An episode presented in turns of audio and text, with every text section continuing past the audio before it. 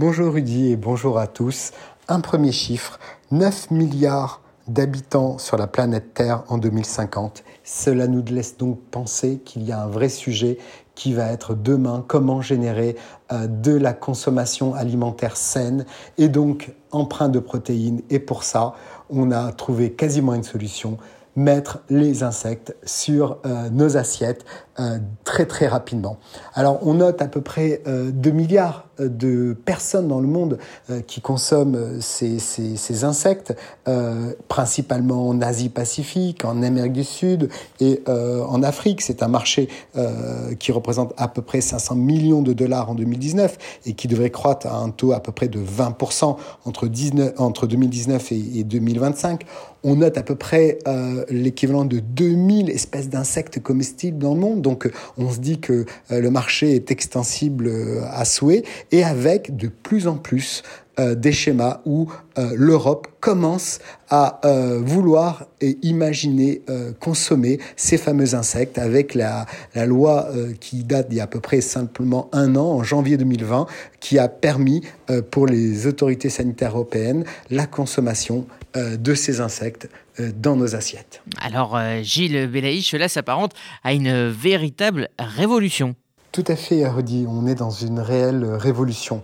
On a des millions de personnes qui souffrent d'un manque de protéines dans le monde, ce qui est particulièrement dangereux, notamment pour les enfants avec la malnutrition, et avec une population mondiale, comme on le disait, qui devrait croître encore et encore de manière significative. On a besoin de davantage de euh, sources de protéines et à moindre coût.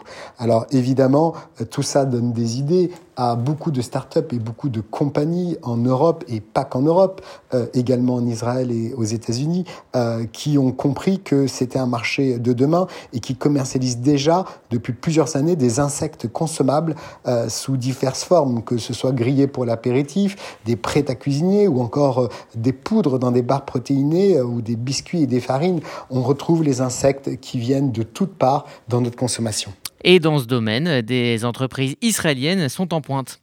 Oui, tout à fait, Rudy. On salue euh, cette euh, initiative israélienne, euh, la fameuse société Stek Tsar qui signifie criquet en hébreu, et qui a été fondée avec Ben Friedman et Hanan Aviv, qui sont les fondateurs, et qui vise à être la première compagnie à élever des insectes qui seront comestibles en utilisant des méthodes high-tech pour les développer très rapidement et d'une manière organisée dans des conditions sanitaires euh, extrêmes. Il y a eu des grandes discussions pour savoir si, euh, oui ou non, comme disent les juifs yéménites, on a affaire à euh, des criquets qui sont réputés être cachers.